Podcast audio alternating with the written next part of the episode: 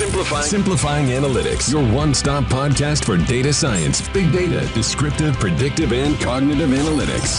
Welcome.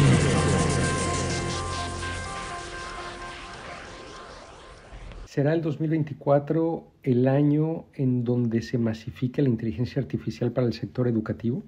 Hola a todos, mi nombre es Miguel Molina, fundador de Analyticus. Bienvenidos a otro episodio más de Simplifying Analytics. Vamos a empezar el 2024 con una participación que tuvimos a finales del 2023 en un evento global de nombre Empowering Learners AI.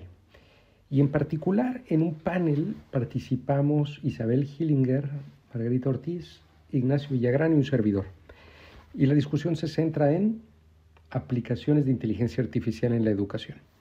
En las notas de este podcast encontrarán también el enlace al canal de YouTube en donde pueden ver también el video de este panel. Sin mucho más, muchas gracias. Por favor, cualquier comentario, déjenos saber cualquier pregunta, tema interesante, déjenoslo saber y si nos pueden dejar una evaluación del podcast, se los agradeceremos mucho. De nuevo, muchas gracias, bienvenidos, empezamos el 2024.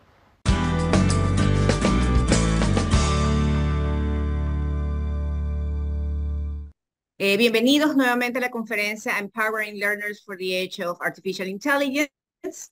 Eh, mi nombre es Margarita Ortiz, soy directora del Centro de Investigaciones y Servicios Educativos de la Escuela Superior Politécnica del Litoral de la ESPOL en Ecuador. Hoy tengo el honor de moderar este panel titulado Aplicaciones de la Inteligencia Artificial en Educación en Latinoamérica. Este panel cuenta con distinguidos invitados. Voy a leer a continuación sus biografías. Tengo, bueno, en primer lugar a Miguel Molina. Cuenta con más de 20 años de experiencia en el campo de la analítica. Actualmente es el CEO y fundador de Analyticus, una empresa de análisis avanzado especializado en educación superior. La misión de Analyticus es empoderar a las instituciones educativas a través de la analítica, el aprendizaje automático y la inteligencia artificial. Bajo su liderazgo, Analyticus ha ganado múltiples premios incluyendo los Global EdTech Startup Awards para Latinoamérica, y ha sido reconocido por Holland IQ como una de las empresas de tecnología educativa más innovadoras de Latinoamérica en más de una ocasión. Es apasionado del cambio que supondrá el futuro de la educación y creyente de la capacidad de personalizar la educación a través de la tecnología y crear una sociedad donde todos alcancemos nuestro máximo potencial. Bienvenido, Miguel. Tenemos ahora eh, a Ignacio Villagrán, Ignacio es kinesiólogo y profesor asistente y coordinador de la unidad de docencia del Departamento de Ciencias de la Salud de la Facultad de Medicina de la Pontificia Universidad Católica de Chile. Es magíster en innovación y candidato a doctor en ciencias de la ingeniería, mención ciencias de la computación de la misma casa de estudios. Sus líneas de investigación se enfocan en innovación en educación en ciencias de la salud incluyendo retroalimentación mediada por tecnologías, simulación clínica y procesos de enseñanza en habilidades procedimentales. Bienvenido, Ignacio. Y finalmente, pero no menos importante, tenemos a Isabel Hilliger.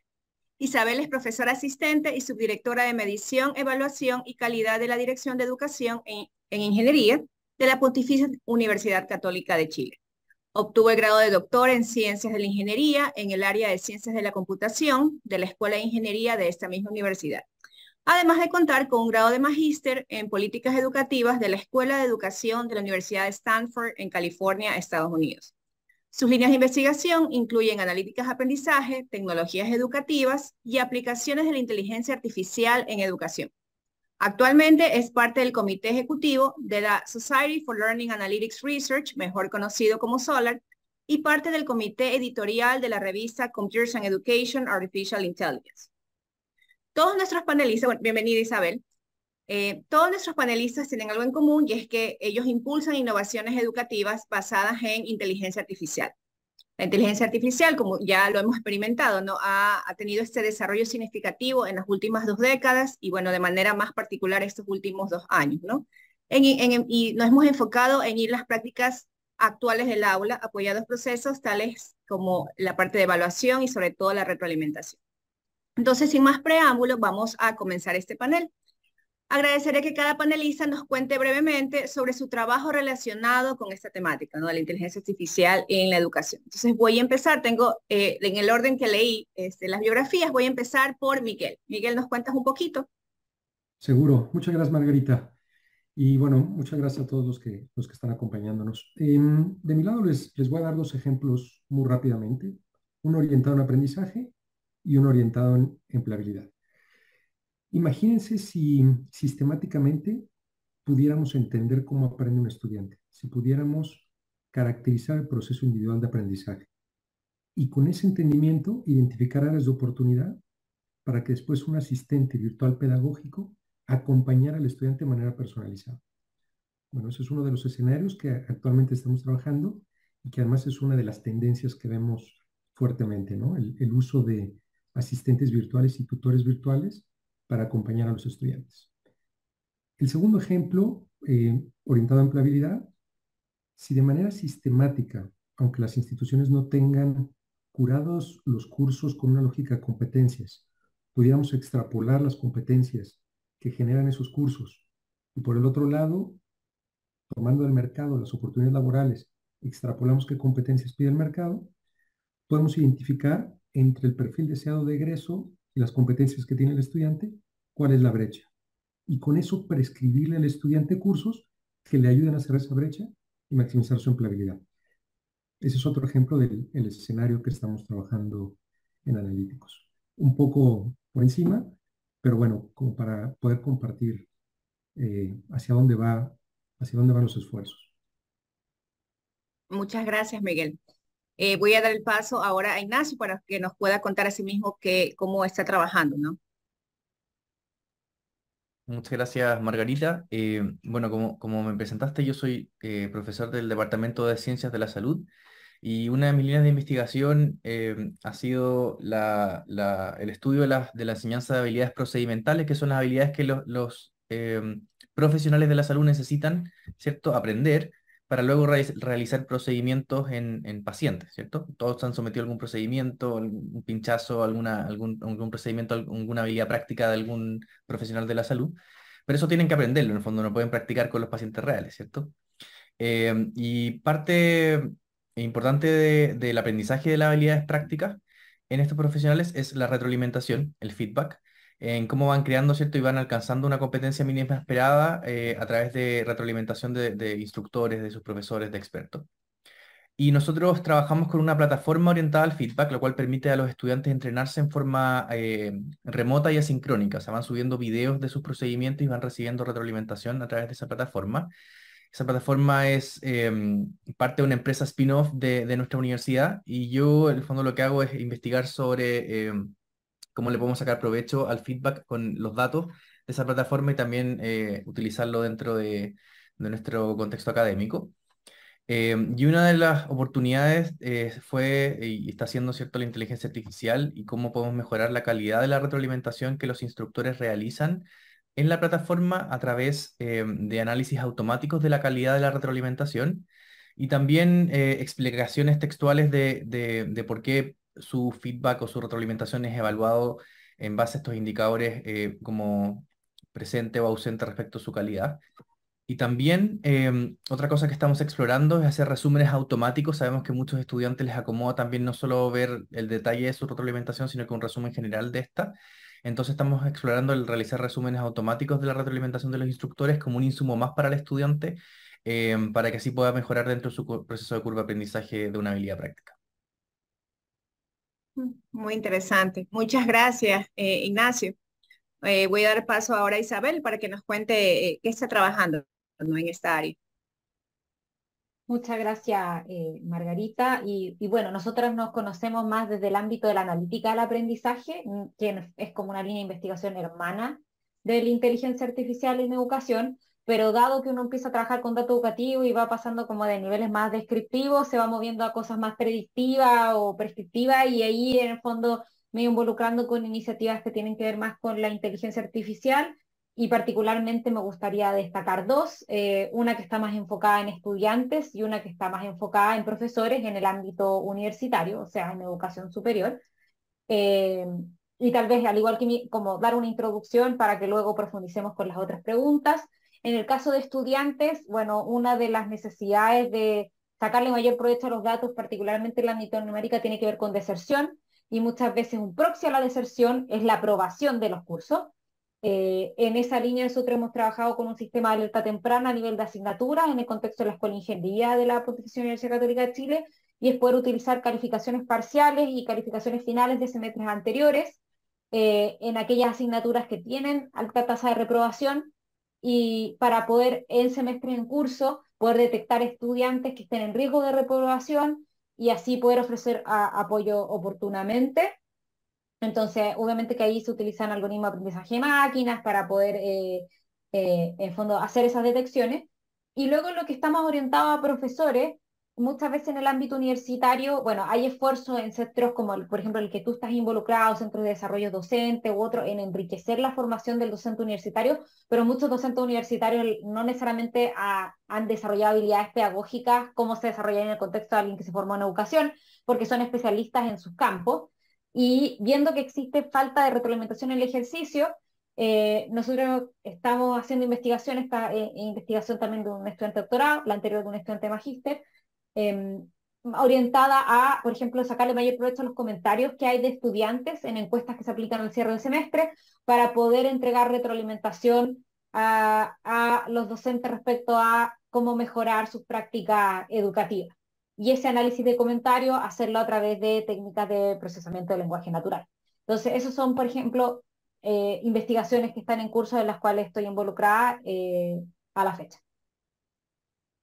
Muchas gracias, Isabel. Es interesante cómo tenemos diferentes áreas, pero sin embargo todas trabajan básicamente lo mismo, pues no, pero en el sector educativo este, se trabaja, de lo que veo, ¿no? Se trabaja bastante en la parte de retroalimentación.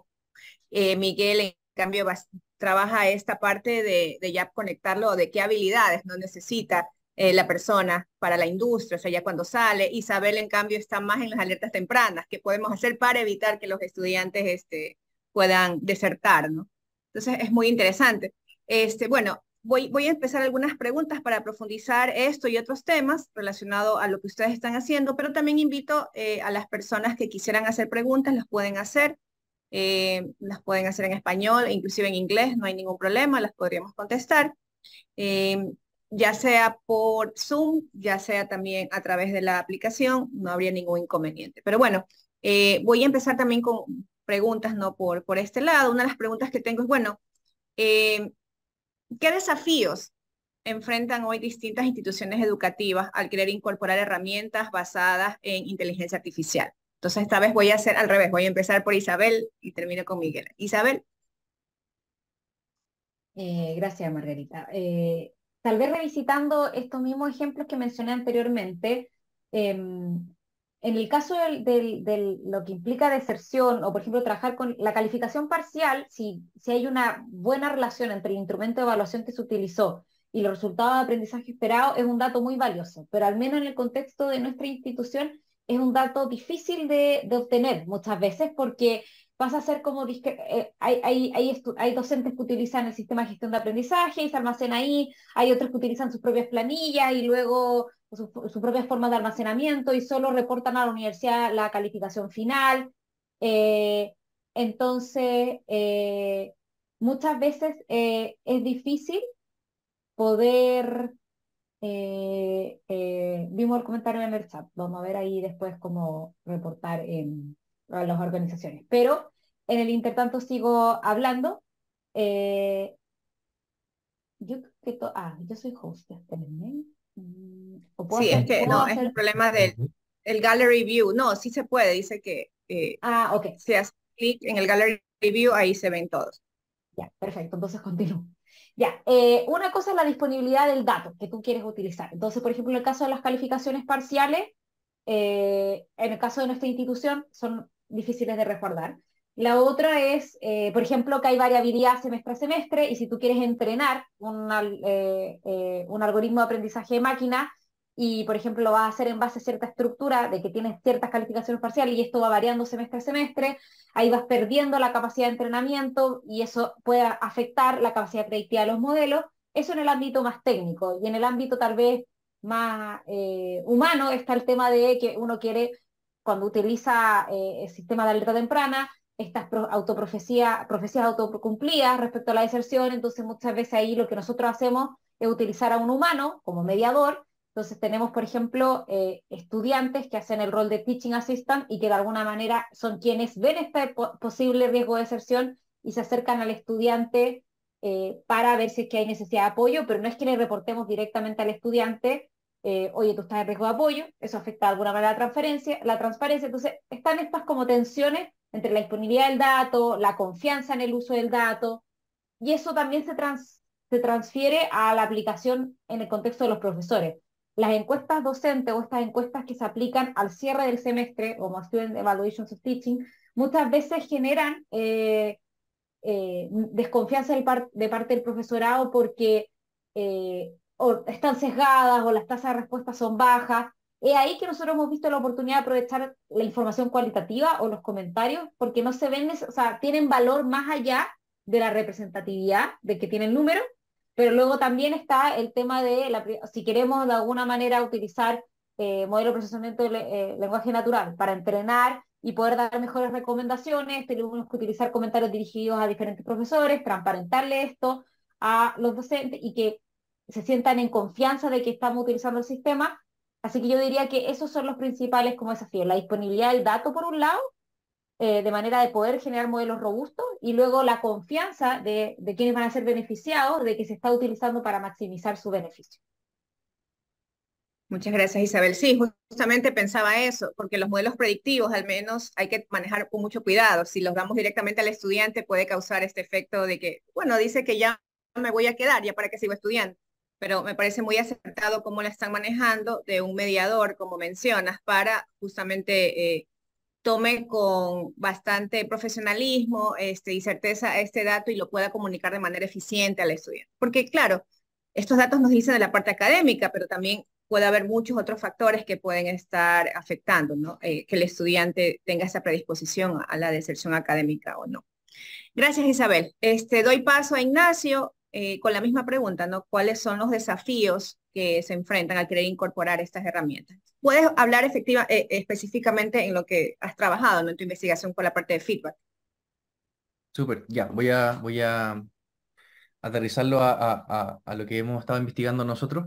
Mira, eh, yo, yo quizás me vaya, me vaya al lado del docente y cómo esto puede ser un desafío, dado que estamos agregando ¿cierto? herramientas en la carga de trabajo que el docente ya tiene al momento de retroalimentar.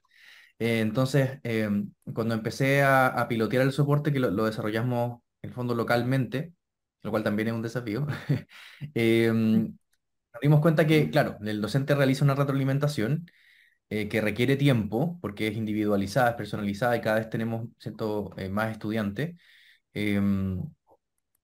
Entonces requiere en el fondo tiempo retroalimentar un número más, masivo de estudiantes, pero además estamos eh, pidiendo que evalúe su retroalimentación, o sea, un paso extra en base a estos criterios, que revise la evaluación, eh, eso va a depender de qué tan, tan, tan eh, larga o grande es la retroalimentación también, y que en base a eso modifique su retroalimentación para que mejore su calidad, ¿cierto?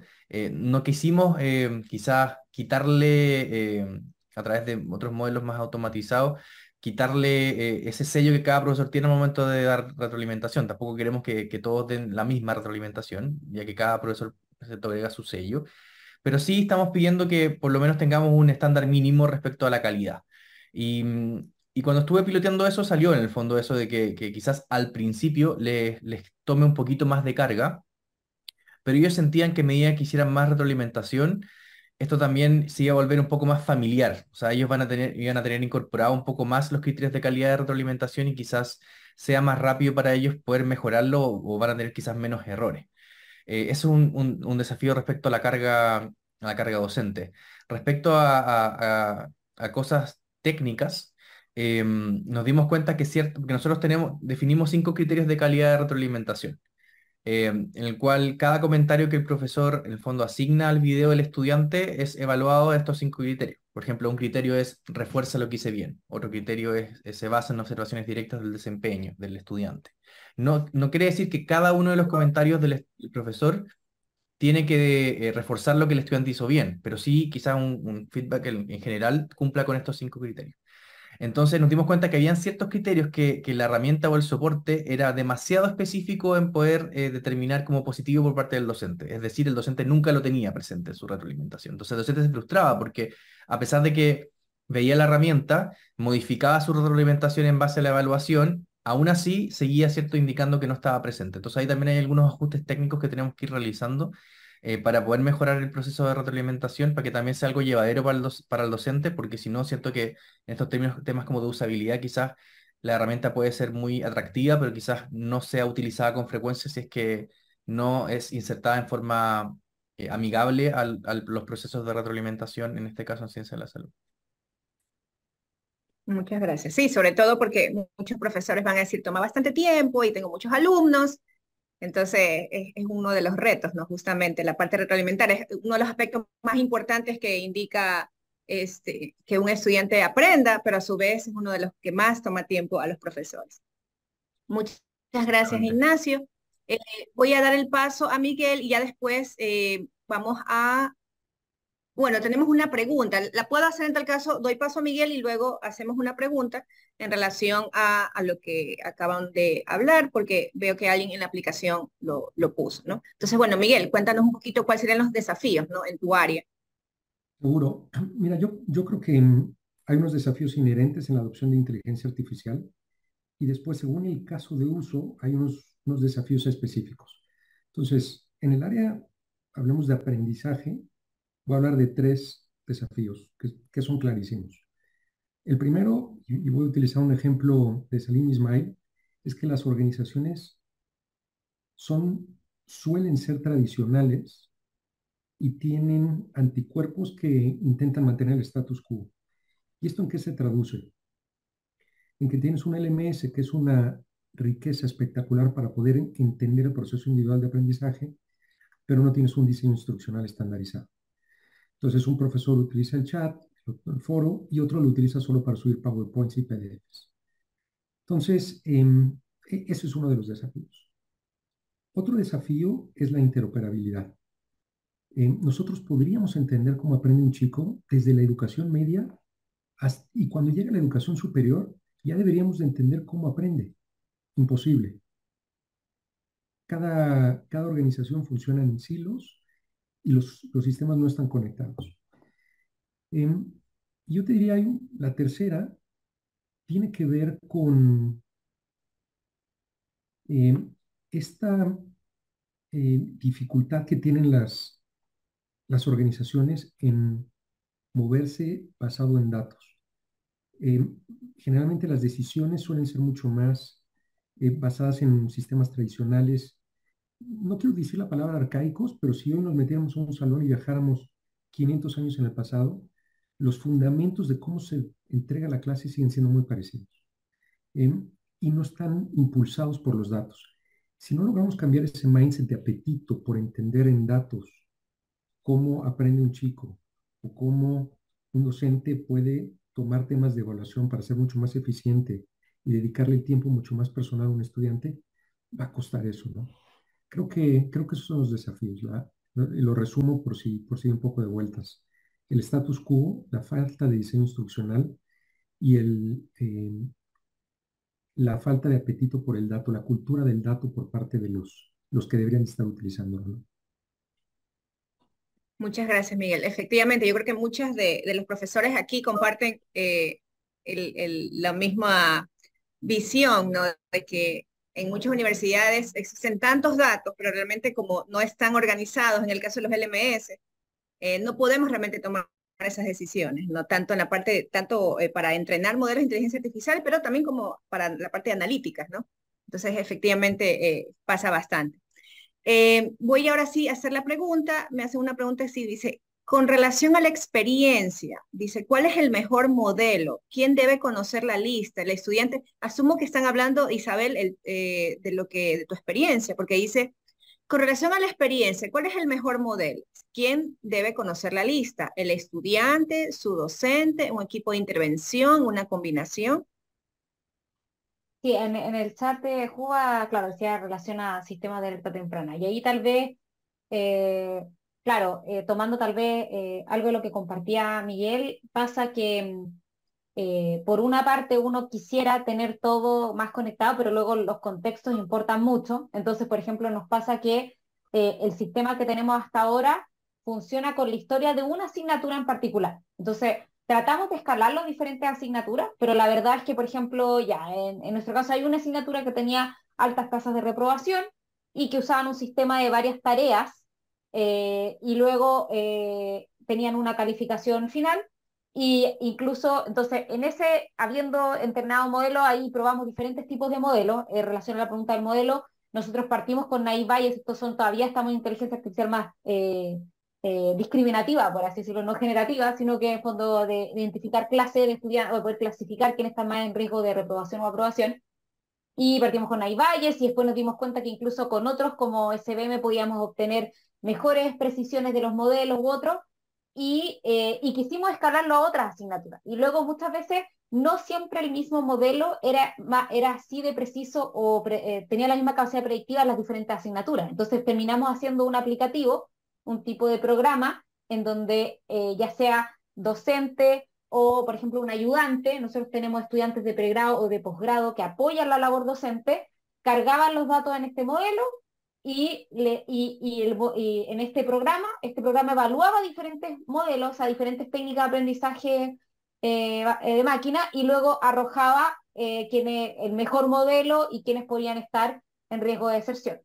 Y respecto a esa lista, efectivamente es solo de conocimiento del cuerpo docente, o sea, ya sea docente con ayudantes, entendiendo que en, esta, en estos desafíos de, tomar decisiones basadas en datos, estamos empujando como a quienes son responsables de apoyar al estudiantado y prevenir estas uh, profecías autocumplidas. Entonces tenía que ser alguien del cuerpo docente quien decía, ah, voy a poder a, apoyar a, un estudiante eh, y me voy a acercar y voy a conversar con el estudiante, no decirle, hola, estás en riesgo de deserción, sino que decir, hola, eh, quiero saber, mira, algo que es descriptivo. En la última evaluación tuviste esta calificación, cuéntame cómo estás, tienes algún tema con tu bienestar u otro.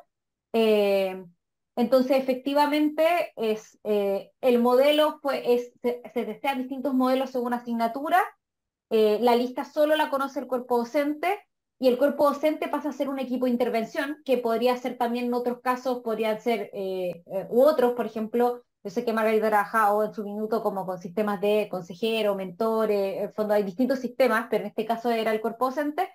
Eh, y la idea es que en fondo haya este factor humano, que es como también lo que comentaba Ignacio en relación a que en fondo es el docente el que toma feedback o sugerencias de feedback y actúa sobre ese feedback. En este caso es el docente o un ayudante que ve quiénes están en riesgo y actúa sobre ese dato.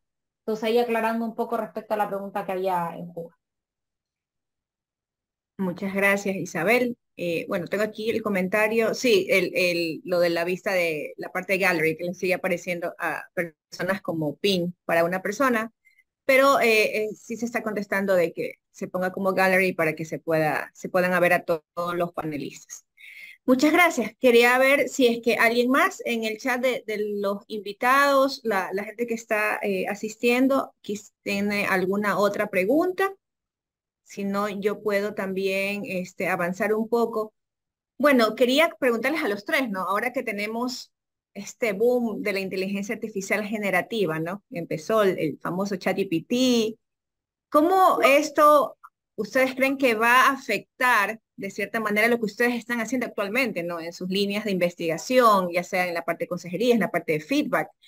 Me invento, por ejemplo, en el caso de Ignacio, ¿no?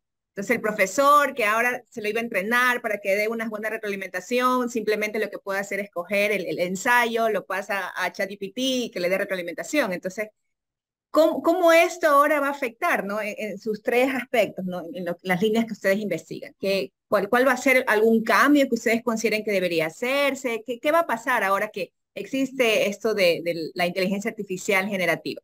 Voy a empezar ahora al revés, voy a hacer ahora desde Miguel. Miguel, cuéntanos. Pobre Ignacio, siempre se, nos queda en medio. No tengo problema. en la próxima, en la próxima lo pongo Ignacio. Eh, mira, definitivamente yo, yo estoy convencido que la tangibilización de, con la IA generativa ha cambiado las reglas del juego, ¿no? Nos están moviendo y nos ha dado un acelerón increíble. una de las utopías que siempre, que llevamos por lo menos una década hablando en el sector, es la personalización de la educación, o sea, el adaptive learning. Y, ha habido muchos esfuerzos, muchos LMS que han intentado tener esos componentes. Eh, volviendo a los desafíos al docente, y si hablas en K12 muchísimo más, le cuesta mucho pensar que un estudiante va a ir más adelante, otro va a ir más atrás.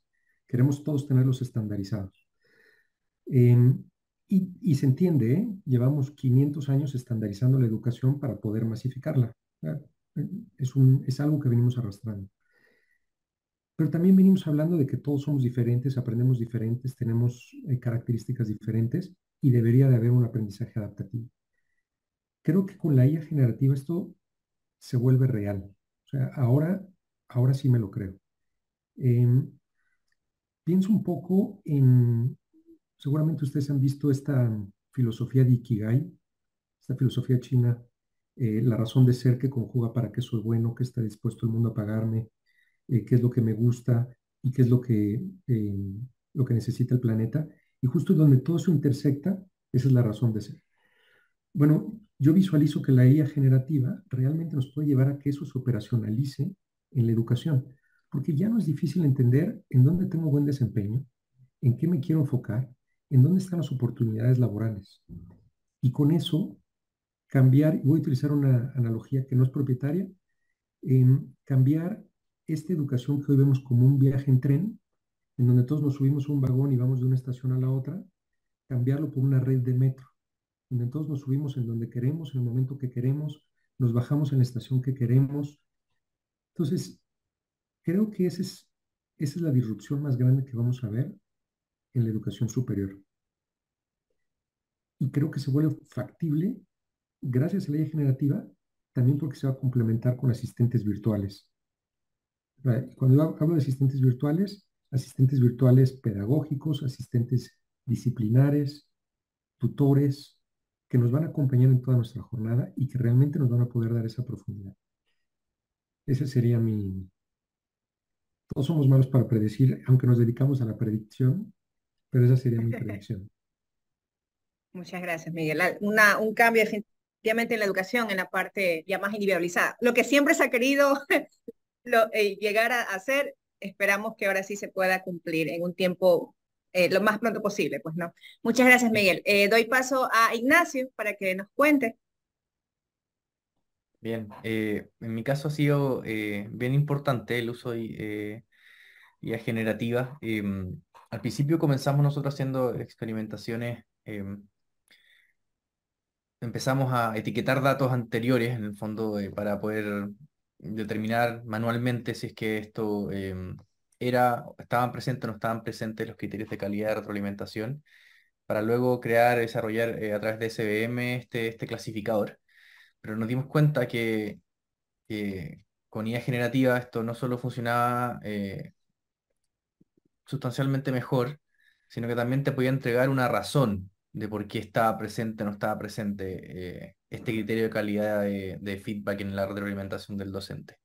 Lo cual es muy relevante porque al final, como, como dijo Isabel, nosotros no solo queremos que se evalúe la calidad, sino que el, docente realice una acción respecto a, como respuesta a esta evaluación. Entonces, si, si uno le entrega una razón en un formato amigable, que la IA generativa lo puede realizar, eh, un formato que sea coherente para el docente, y, a través de los pilotos nos dimos cuenta que lo es, en su mayoría, em, logramos y nos acercamos un poco más a eso, a que el estudiante, perdón, el docente eh, también tome una acción. Y también, por el otro lado, yo les había comentado que nosotros estábamos generando resúmenes automáticos de, los textos, de los comentarios de retroalimentación que realizan los docentes. Y eso sí, ellos lo han comentado como una ayuda gigante respecto a la optimización del tiempo de retroalimentación, porque en general todos los, docentes eh, cuando retroalimentan, en este caso, ¿cierto? En habilidades prácticas, tratan de hacer un resumen al final de, todos los comentarios que realizaron durante, durante la, observación del desempeño, en este caso a través de un video.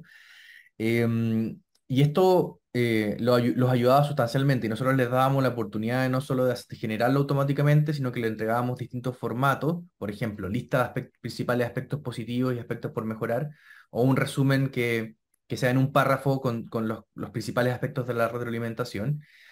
Pero el docente también podía editar eso, sabemos que no es perfecto, eh, podía editarlo y ponerle su sello, pero más o menos la mitad lo dejó tal cual como estaba, así como se le entregaba. Y eso nos da también un, indicador de que, de que le estamos entregando algo que es coherente para el docente y que puede ser una ayuda. Entonces, en ese sentido, nosotros, o sea, yo creo y el equipo de investigación que, que, es fundamental eh, cómo cierto ayuda, soporte al, al, docente si es, que si es que bien utilizado. Muchas gracias, Ignacio. Eh, voy a dar paso ahora a Isabel, que nos cuente un poquito. Ahí, eh, aprovechando la pregunta que se, hizo anteriormente respecto al sistema de alerta temprana, claro, eh, si uno, quiere que haya un factor humano que dé apoyo al estudiantado, muchas veces también disponer de esos equipos de intervención no es trivial, ya sea el contar con ese recurso. Entonces, muchas veces también eh, hubo una discusión cuando estábamos, porque hay se le ha dado mucho valor a este a quien juega este rol, eh, porque muchas veces no solo son docentes, sino que también son ayudantes, cómo capacitar a esos ayudantes, en contener a, quienes pueden estar, a quienes pueden ser estudiantes en riesgo, pero también ahí estaba como esta idea de que efectivamente podía ser algún tipo de tutor virtual, porque muchas veces las dificultades que se presentan eh, en no desempeñarse como se espera en una calificación parcial, hay razones que son académicas, hay razones que son más bien de eh, bienestar o salud mental o problemas personales del estudiantado. Eh, y en el ámbito académico muchas veces lo que se hacía es que se hacía, si es que eran de carácter académico, podía haber como una sesión individualizada de apoyo, porque efectivamente esta clase más estandarizada, de típica clase masiva en el contexto universitario, no era suficiente para quienes estaban detectados en riesgo. Entonces, fue, una discusión si podría irse más allá, y en este proyecto hemos mantenido el factor humano, pero en otros proyectos que estoy involucrada sí hemos pensado más en cómo, y esto se, eh, había un diseñado un chatbot que utiliza, eh, en el fondo, modelos eh, eh, avanzados para efectos de interactuar con estudiantes, aprender de la información de un curso que está disponible en el MS y poder apoyar al estudiantado en planificar su siguiente semana, mejorar sus hábitos de estudios, que tal vez un nivel más preventivo para evitar estas posibles reprobaciones. Eso en el contexto de la intervención a, dirigida a estudiantes y en el caso de dirigida a profesores, bueno, muchas veces la resistencia que se produce con con retroalimentación que viene de estudiantes hacia profesores es que esta retroalimentación está sesgada o muchas veces el feedback tampoco es de calidad, porque el estudiantado no necesariamente está entrenado, independiente que es una habilidad deseable, el saber entregar buena retroalimentación, eh, no, no necesariamente todo, todo estudiante es capaz darle una retroalimentación constructiva a sus profesores por diferentes motivos. Eh, entonces también, por ejemplo, lo que se está haciendo en el contexto de la investigación de Ignacio, de poder mejorar la calidad de la retroalimentación desde el profesor hacia el estudiante es algo que a nosotros nos gustaría hacer en sentido inverso. Es que lo que le pueda decir un estudiante a un profesor respecto a su calidad docente sea enriquecido a partir de IA generativa. O sea, que ese texto, en base a entender diferentes textos o diferentes documentos que vienen de comentar al estudiante, es como, ah, están apuntando a, por ejemplo, mejorar la alineación entre o las oportunidades de retroalimentación, pero tal vez el estudiante, un estudiante no lo expresó de manera muy accionable y docentes no saben qué hacer con los comentarios que le llegan en bruto de la encuesta docente o de otro tipo de reglamentación y poder enriquecer esa sugerencia en base a generativa de manera de que docentes tengan eh, retroalimentación más accionable en base a datos de estudiantes para mejorar su docencia. Entonces esas son como apuestas que tenemos en base a lo que ha crecido la IA generativa a la fecha. Muchas gracias. Y bueno, hablando un poquito de esta preparación ¿no? que deben tener los profesores, tanto para manejar eh, la IA generativa, porque bueno, sabemos que no es preciso, los modelos predictivos también tienen un cierto grado eh, eh, de error, digamos así, estos rangos. más bien la, pregunta sería, y voy a empezar esta vez con Ignacio por si acaso, ¿cómo podemos, o sea, qué debemos hacer o qué clase de capacitación o formación deberían tener las universidades con los, profesores, justamente para que pueda, bueno, y estudiantes, sería que ser con profesores y estudiantes, para que seamos más críticos, ¿no? Porque la, idea es justamente tratar de educar a profesores y estudiantes para mirar toda esta información, todos estos datos de manera crítica, no simplemente asumir 100% la información que nos están dando, ¿no? Entonces, ¿qué, ustedes harían ¿no? para, formar o capacitar tanto a profesores como a estudiantes para que veamos de una manera mucho más crítica todos estos datos y tomemos buenas decisiones, no, no simplemente aceptar todo lo que nos muestra el panel o el dash? En el caso que sea eh, cuestiones más predictivas, ¿no? entonces sí, ¿cuál sería? A ver, Ignacio, su, su, ¿qué opina? Em, yo creo que esa, esa pregunta es, muy buena y, desafiante. Entiendo que hoy, eh, me imagino que en todas las instituciones se está conversando sobre el tema de, integridad académica, inteligencia artificial, de, mm, oportunidades también que existen y, por lo que he escuchado yo en algunos conversatorios, eh, el rol cada vez más relevante que está tomando esta habilidad, que ya estaba cierto dentro de, de habilidades deseables importantes en, el contexto actual, que es el pensamiento crítico en cómo es capaz el estudiante eh, de poder discriminar la información que se le entrega o que le entregan las herramientas de inteligencia artificial como una información que es eh, verdadera o no es verdadera, que aplica lo que él le preguntó o no. Em, y eso yo creo que, es fundamental dentro del contexto de lo que tú preguntas, en cómo usamos la, inteligencia artificial no solo para responder a un resultado de aprendizaje como disciplinar, sino que también a que los estudiantes vayan mejorando sus habilidades de discriminación, de información, de pensamiento crítico, de debate, de discusión, con este tipo de herramientas. Eh, y eso creo que va muy ligado a los desafíos de integridad académica que también tienen las instituciones hoy. Yo no creo que esté resuelta esa, esa pregunta aún. Me imagino que que, está bien abierta y están, están todas las instituciones un poco en, conversatorios y en discusión respecto a esto. Lo que sí yo creo que tenemos que empezar a facilitar con los estudiantes eh, es, conversaciones abiertas respecto a, al uso de la inteligencia artificial, a qué herramientas ellos utilizan, qué herramientas nosotros utilizamos, de qué forma la utilizan. No, no, no de ninguna forma limitar el, el, uso, sino que, sino que conversarlo con ellos respecto a cuál es su uso. Yo creo que quizás estamos en esa etapa aún en nuestros contextos eh, acá más localmente, entender primero qué están usando y cómo lo están usando. Muchas gracias, Ignacio. Eh, voy a dar paso a Miguel. Perfecto.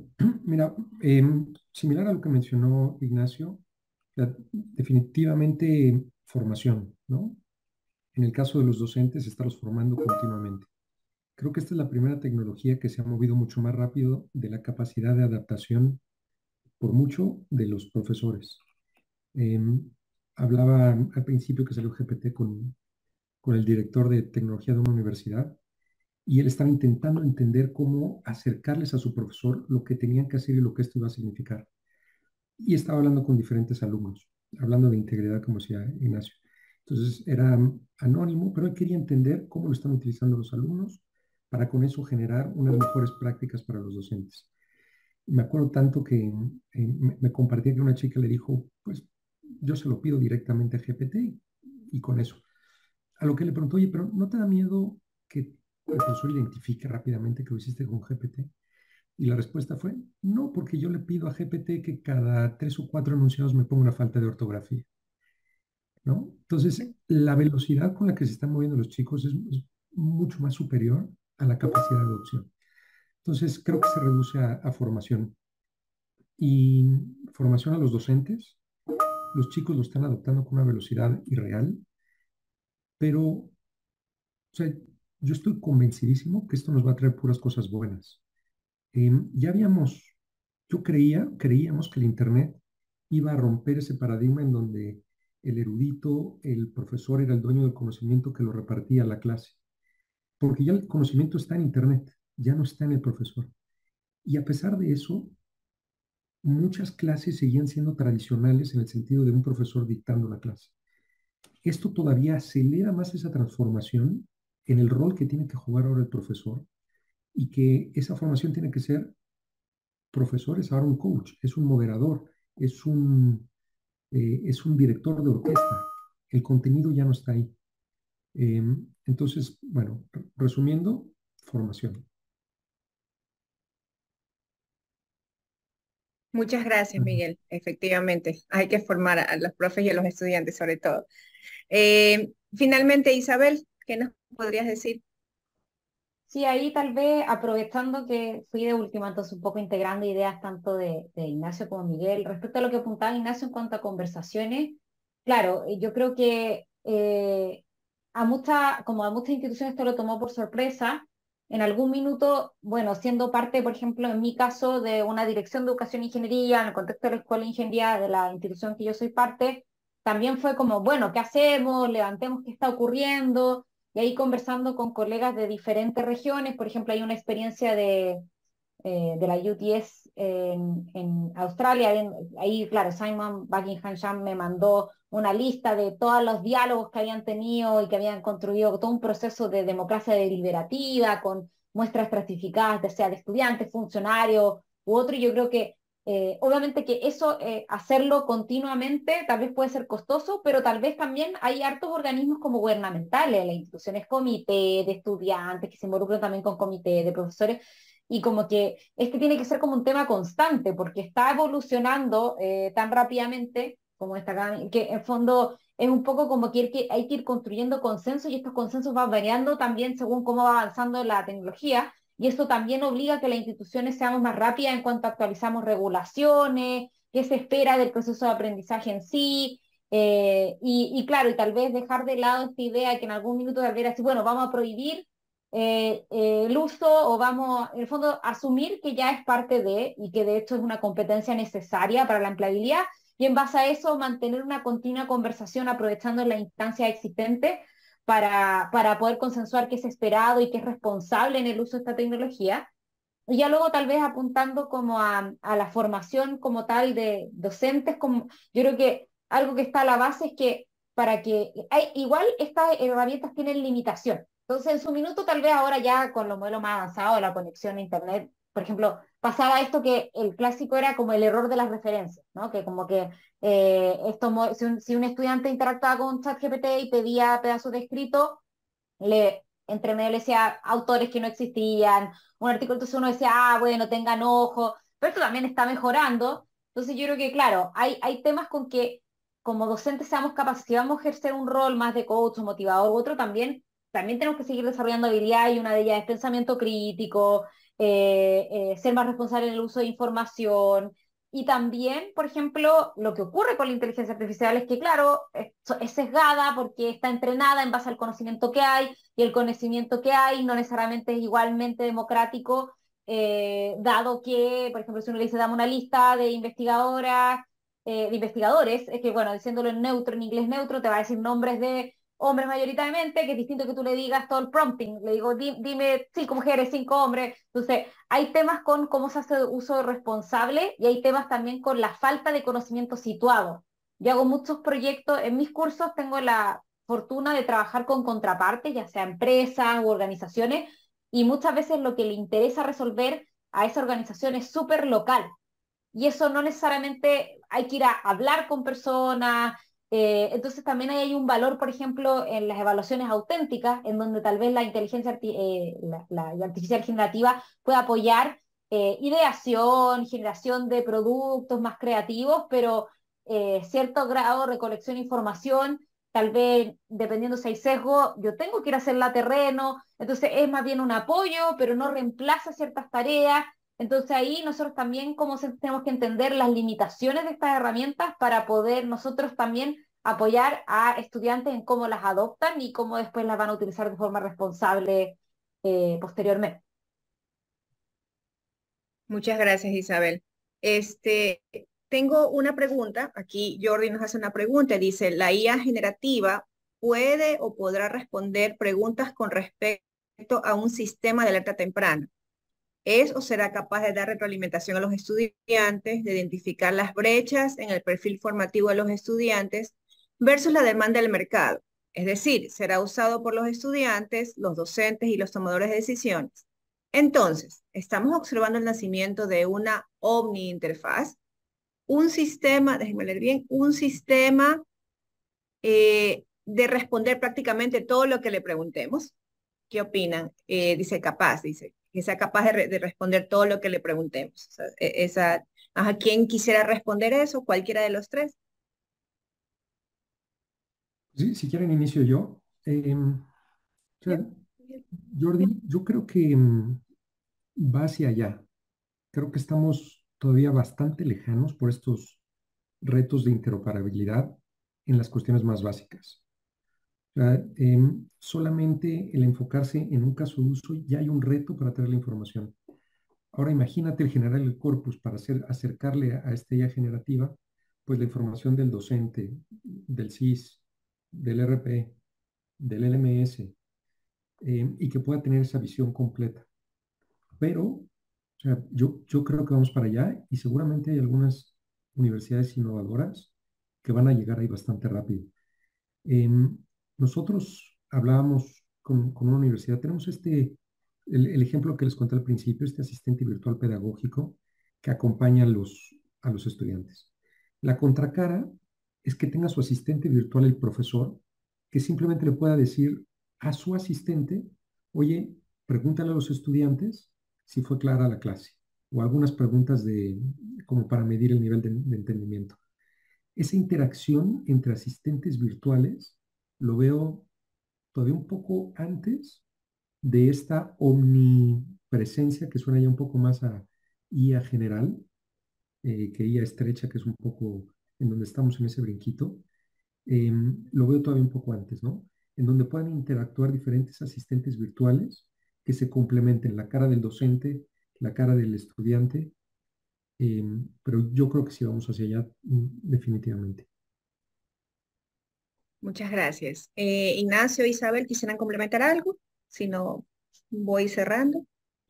Solo decir que, que, claro, de poner límites a lo que puede venir, yo creo que en este momento no, no, nos sentimos quizás tan, tan eh, capaces de poder afirmar eso. Entonces, estamos, como, como, como bien dijo Miguel, la, la IA ha sido algo que ha avanzado muy rápido y, nos pilló un poco de sorpresa a varias instituciones. Eh, y quizás eh, nos ha sorprendido de esa forma y nos va a seguir sorprendiendo probablemente. Entonces, em, es difícil, difícil poder poner límites a lo, a lo que viene o decir cómo esto va a pasar, esto no va a pasar. Eh, pero también yo soy una persona como, igual que Miguel, positivo respecto a, y, un poco la línea de investigación e innovación que, llevo me ha dado esos resultados positivos respecto a, cómo puede ser un gran soporte y una gran ayuda a mejorar los procesos, procesos de enseñanza y aprendizaje. muchas gracias. Eh, ah, perdón, yo llegué y... No, no, eh... te agradeciendo, gracias. Isabel, continúa. Solo para complementar, eh, yo creo que de que puede, o sea, hoy por hoy uno a ChatGPT le puede preguntar cualquier cosa y te va a responder cualquier cosa. O sea, o sea de que es capaz de responder, tenemos un sistema que es capaz de responder todo, sí. Eh, pero la significancia de lo que te responde, o la significancia incluso de la pregunta, o sea, hoy por hoy no nos pregunta tanto de vuelta, nosotros le preguntamos. Es como, en el fondo, es el prompt, por así decirlo, ya lo estamos pensando más, lo estoy enfocando en esa aplicación, hay otras aplicaciones de generativa, pero todas, ya sea las de imágenes, las de video, que se han vuelto más populares porque han hecho que la inteligencia artificial sea más cercana a las personas, porque no necesito entender los modelos, sino que tengo una interfaz que me permite pedirle cosas a estos modelos. El modelo hace algo, hace algo complejo, pero a mí me pasa una imagen, un video, lo que sea. Igual viene de mí, yo tengo el prompt. Entonces, eh, eso implica que hay cierta significancia que eso tiene para mí. Ahora, eh, yo creo que por lo mismo podemos tener sistemas que sean capaces de todo, que eso sea significativo o no para el humano, puede ser, ya sea que venga de esa persona y que estemos entrenados a saber qué pedirles de mejor manera, o también eh, tiene que ver con, con los vínculos, porque si de repente ya, yo tengo mi tutor virtual, pero yo no estoy tan motivada en aprender y porque, no sé, esto es lo que pasó un poco con la pandemia, que fue como ya, ahora sí que el aprendizaje en línea despega y ya parece que no volvemos nunca más al aula y tuvimos, y tuvimos que volver de porque, tuvimos, porque faltaban ciertos componentes. Eh, entonces yo creo que ahí es como lo interesante pensar cómo los factores tal vez más socioemocionales o el factor humano conversa con esto más omnicanal y, eh, de manera de que sea más significativo el proceso. Eso. Así es, así es. Muchas gracias, Isabel. Bueno, ya para ir cerrando en honor al tiempo, tenemos cinco minutitos. Entonces, eh, quisiera que eh, una vez más, una última vez, algún mensaje final, algo de un minutito que quisieran compartir este, con la audiencia acerca de todo, todo este tema de inteligencia artificial. Eh, voy a ir ahora por Isabel. Gracias, Margarita. Eh, bueno, solo destacar que eh, obviamente que esto de la inteligencia artificial ha sido más empujado por el mundo anglosajón, o uno puede hablar del norte global u otras cosas, pero eh, esta misma conferencia ha sido de carácter global y hemos tratado de empujar estos espacios también para Latinoamérica en específico, y acá hay personas que están empujando cosas desde distintas esferas, y sé que Analytics tiene más cobertura, pero fondo de alguna manera también hay aplicaciones o usos en el contexto latinoamericano, eh, caso Ignacio, claro, trabajamos en la misma universidad, pero en diferentes ámbitos, y Ignacio también está haciendo investigación aplicada en contexto de empresa. Entonces, yo creo que es importante mantener esta conversación y destacar lo que ya hemos avanzado como región, pero que obviamente también hay cierto rezago, y si es que la inteligencia eh, aprenden en base a datos y nosotros estamos rezagados, nos van a ir dejando atrás, entonces es importante eh, empujar eh, que se genere más conocimiento de lo que estamos haciendo y que de alguna manera eso también influencia la generación de nuevas herramientas de estos gigantes globales que en el fondo hacen que todos adoptemos, pero que de repente no nos representan tanto. Entonces, tenemos que ser parte de esa conversación. Ese sería mi mensaje. Muchas gracias. Eh, Ignacio. Yo muy de acuerdo con lo que dice Isabel, solo complementar desde, desde mi experiencia, em, si estamos utilizando inteligencia artificial para solucionar algún problema, que, que, estudiemos bien el problema, que, que, que, detectemos bien y exploremos bien por qué lo estamos utilizando y eso quizás nos traiga mejores resultados. Y si estamos trabajando más como en términos de desarrollo local, un poco lo que, les mostré yo, lo que mencionó Isabel, em, ir em, piloteando, ir explorando a poquito con, con, con, con, los profes para que esto tampoco sea abrumador, creo yo, em, pero tampoco quedarse atrás. Y, y, como, como, bien decía Miguel, hay muchísimas oportunidades, algunas que, que él comentó, que son, eh, o que se ven, ¿cierto?, como grandes oportunidades de, de, de apoyo, de mejora y y no hay que tenerle miedo en el fondo a su uso, y, pero yo creo que sí hay que, que, explorar bien cómo, cómo implementarlas de forma cierto amistosa para, para, para, tanto los docentes como los, como los estudiantes. Entonces, me quedaría con esas cosas. En el fondo, primero, entender bien cuáles son los problemas que se pueden solucionar desde una perspectiva de inteligencia artificial y también el, el, planificar cómo implementarlas eh, para que sean bien utilizadas. Muchas gracias, Ignacio. Eh, finalmente, Miguel. Bueno, voy a tomar un, poquito de lo que mencionaba Isabel, pero antes de, arrancar, creo que todos los que estamos acá mm, presentes virtualmente, que estamos en este sector, nos, tenemos que sentir emocionadísimos y estimuladísimos porque seguramente en nuestra vida vamos a ver la transformación más radical que ha tenido la educación en la historia, ¿no? O sea, creo que eso nos va a tocar a nosotros. No sé si será tres años, si será diez años, pero, pero viviremos esa, esa transformación y, es súper emocionante ser parte de eso. Tomando lo que decía Isabel, es verdad que hay unos retos gigantescos y, no mencionamos mucho, pero, pero sigue habiendo en Latinoamérica una brecha digital importante. Em, al, final nos movemos quizá con instituciones que suelen tener, pues, no los problemas de conectividad, no los problemas de accesibilidad a, a tener equipos, etcétera. Pero esa no es la realidad de la región, ¿no? Em, entonces, creo que hay retos básicos que la región tiene que resolver. Em, por ahí veía una estadística que a pesar de que la gran mayoría de los países tiene ya niveles de conexión del 70-80%, cuando hablas del estrato eh, socioeconómico más bajo, solamente es el 30%.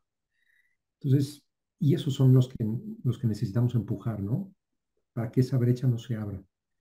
Em, entonces, solo tener en cuenta que quiero acabar con un tono positivo, pero tener en cuenta que hay unos retos básicos que los gobiernos y las políticas deberían estar muy alineadas con poder potencializar esta innovación y, jalar eso desde K12 hasta educación superior para aprovechar lo que estas tecnologías pueden hacer por los estudiantes. Y nada, muchas gracias por, la invitación. Muchas gracias. Muchas gracias, Miguel. Efectivamente, eh, todo tiene que empezar desde ahí se puede hacer maravillas, pero si no eh, atacamos esa problemática ¿no? de, las brechas a nivel latinoamericano, eh, va a ser muy complicado ¿no? llegar a, ese futuro, a los tutores y todo lo que queremos lograr a nivel latinoamericano. Este, bueno, eh, a nombre de los organizadores de la conferencia, me gustaría agradecer a nuestros panelistas. Muchas gracias Ignacio, Isabel y Miguel por su participación, por compartir sus experiencias. Y también quiero agradecer a la audiencia también por su participación en este panel. Entonces, bueno, eh, nos veremos en una próxima oportunidad. Muchas gracias a todos. Muchas gracias por habernos acompañado una vez más.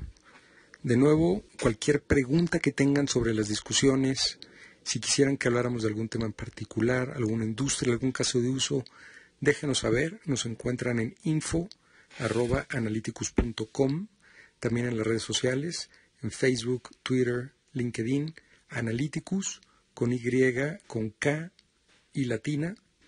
De nuevo, muchas gracias y hasta la próxima. Simplifying Analytics, your one-stop podcast for data science, big data, descriptive, predictive, and cognitive analytics.